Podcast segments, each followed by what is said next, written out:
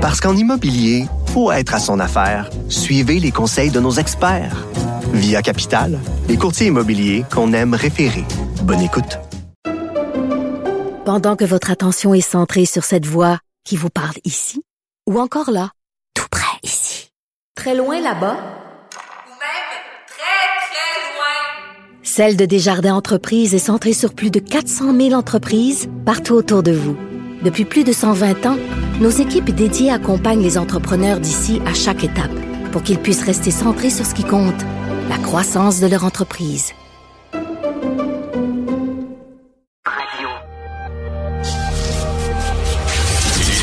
Du Trisac.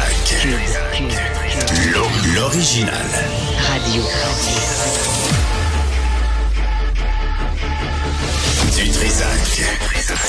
Votre plaisir coupable. Cube Radio.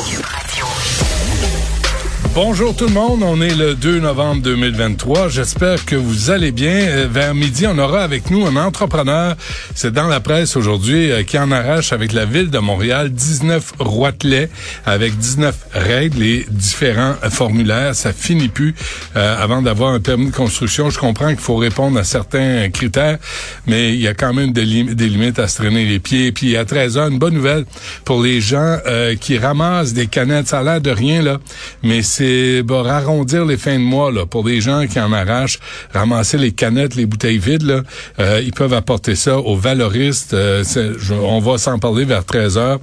Et euh, je vous invite aussi, pendant que je pense, euh, si vous avez des canettes ou des bouteilles, au lieu de les mettre dans vos vidanges, faites donc un petit sac à côté, puis les gens vont le ramasser sans inventer votre sac d'ordures. Ça, ça serait un truc pour aider, mais on va en parler vers 13 heures. Mais tout d'abord, euh, Éric Duhem est avec nous, chef du Parti conservateur du Québec. Euh, Monsieur Duhem, bonjour. Bonjour.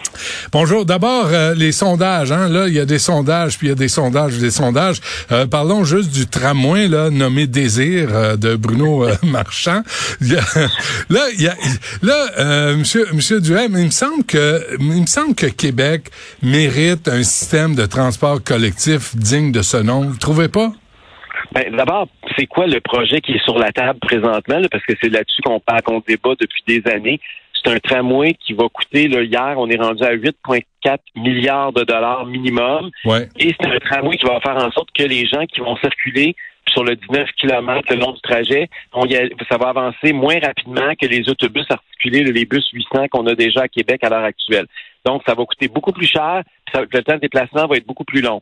Fait que je sais pas c'est quoi l'avantage d'avoir ce système-là, c'est ce que la majorité des gens à Québec se posent comme question. Aussi, quand on me dit que c'est pour l'environnement, me dire qu'on va on va abattre plus de 1000 arbres le long du parcours, dont la principale, la plus belle rue de Québec, quant à moi, la rue René-Lévesque, qu'on va transformer ça en une espèce de toile d'araignée de fil électrique, qu'on va mettre des dalles de béton, qu'on va recouvrir 11 acres de terre humide pour faire des garages pour les tramways. Je me demande en, en quoi c'est positif pour l'environnement.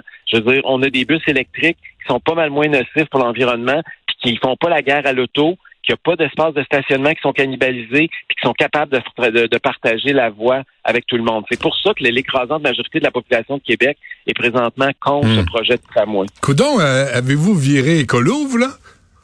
Ben, j'ai pas viré colo, mais c'est l'argument qu'ils utilisent. C'est le principal argument de la ville puis des gens de Montréal qui appuient le tramway de Québec. Je veux dire, ils parlent de l'environnement, mais c'est parce que il faut. c'est- C'est quoi l'avantage? Quand tu es un usager du transport en commun Si on veut qu'il y en ait plus, parce que c'est bon pour l'environnement. Ouais. Il y a deux, il y a deux variables qui font que tu es prêt à abandonner ton char et à sauter dans un transport en commun. C'est un, ça va te coûter moins cher. Puis deux, est-ce que ça va à te, te rendre plus rapidement du point A au point B? Malheureusement, le projet de tramway sur les deux il est négatif.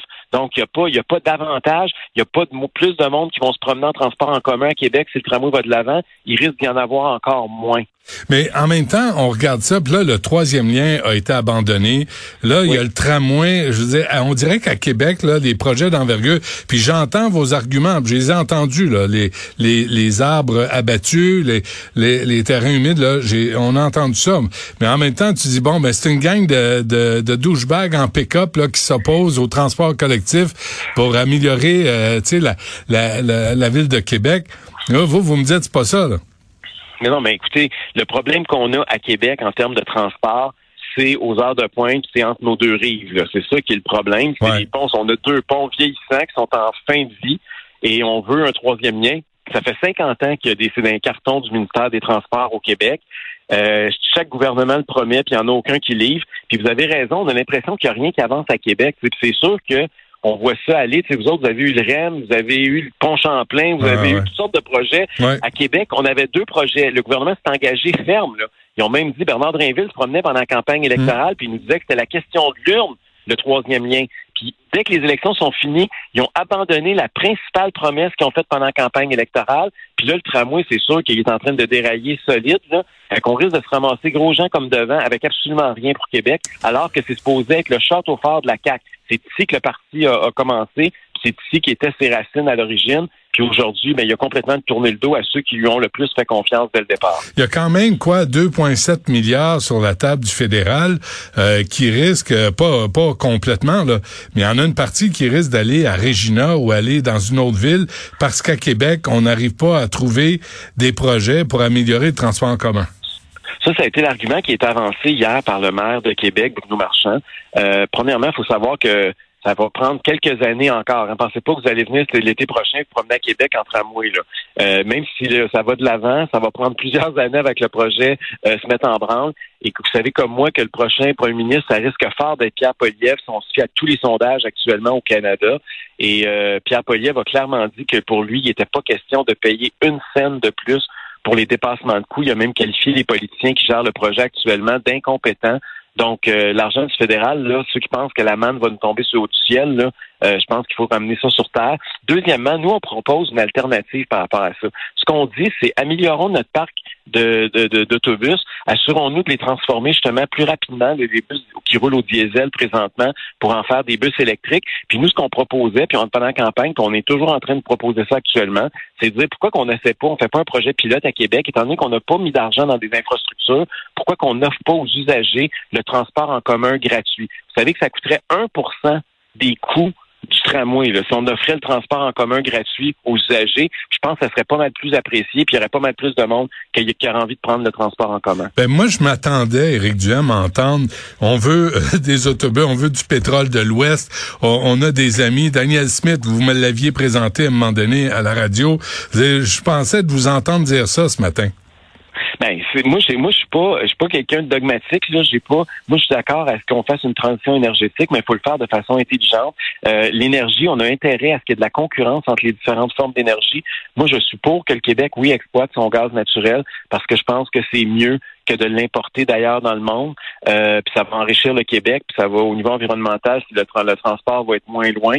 Euh, mais je suis pour aussi qu'on fasse d'autres barrages parce qu'on va manquer euh, d'électricité, comme vous le savez. Puis j'ai pas envie qu'on oblige les Québécois à se lever à 3 heures du matin pour partir le lave-vaisselle. Donc euh, il faut il faut améliorer l'offre en matière énergétique, mais en même temps, on est conscient aussi qu'il faut faire notre part pour l'environnement. Puis il y a des façons de le faire, mais faisons-le de façon rationnelle, pas dogmatique et idéologique. Qu'est-ce qui se passe avec votre parti? Parce que là vous êtes vous étiez à quoi 8% là des intentions de euh, les gens vous voyez comme premier ministre. Il y a juste Marc Tanguay qui fait pire que vous à, à 6 euh, Qu'est-ce qui, qu'est-ce qui arrive avec le Parti conservateur du Québec? On n'entend plus parler. Ben d'abord, euh, on est, euh, moi je suis très content de voir qu'après un an après une élection où on a eu des déceptions parce qu'on s'attendait à ce que 530 000 Québécois qui votent pour nous, ça donne au moins quelques sièges à l'Assemblée nationale. Ça a été difficile de, de réaliser que ça s'est transformé en la pire distorsion démocratique de l'histoire du Québec. Euh, puis il y a eu une, une période un peu plus sombre au lendemain de l'élection. On a redescendu d'un sondage. Aujourd'hui, malgré le fait qu'on nous disait qu'on était un parti qui était juste à la crise sanitaire, il n'y a plus de crise sanitaire, on n'en parle plus, ça fait un an, et pourtant le parti est aujourd'hui au même niveau qu'il était au moment de la campagne électorale. Donc, s'il y avait une élection aujourd'hui, on aurait le même nombre de votes qu'on a eu à la dernière élection, puis même mieux, on aurait des députés parce que nous, la CAQ est plus faible à Québec, puis ça fera en sorte qu'on on percerait dans certains endroits parce que le vote souverainiste se divise entre la CAQ et euh, le Parti québécois. Donc, euh, c'est c'est pas, c'est quand même assez spécial que sans aucun député, sans aucun budget de recherche, vous venez de parler de M. Tanguay, là, lui, il a 5 millions de dollars par année en recherche puis en communication. Nous autres, on a zéro de l'Assemblée nationale. Hmm. Fait que malgré tout ça, qu'on soit capable d'avoir de maintenir, d'avoir maintenu notre base, c'est très bon. Et dans deux mois- dans deux semaines, on a notre congrès. On a, on a travaillé très fort au niveau du contenu. On va proposer des propositions à nos militants. On fait un gros congrès à Lévis. Et on va on va se doter d'un programme politique encore plus étoffé en vue de la prochaine campagne électorale. OK, je sais que je dois vous laisser aller, Éric Duhem, là, mais ce matin, juste avoir votre impression, Arun Boisy euh, de Québec solidaire là, était presque en pleurs. Blanc-Mais était rendu à blâmer François Legault pour le conflit israélo-palestinien. Comment comment vous réagissez quand vous voyez ça? Ben c'est pas surprenant malheureusement de la gauche radicale au Québec. Moi, je suis très, je suis un peu désolé, puis je, je comprends pas que dans les rues de Montréal, par exemple, on voit des gens présentement manifester euh, pour supporter une organisation terroriste. Moi, ça me rentre pas dans la tête qu'on est rendu là. Euh, puis le, le, fait de parler d'un, d'un cessez-le-feu, je veux bien, on est tous pour la paix, j'espère qu'on l'est tous. Mais en même temps, euh, il faut voir qu'il y a des otages présentement qui sont maintenus dans des conditions horribles. Il faut avoir de sensibilité aussi pour ces gens-là. Il faut libérer ces gens-là.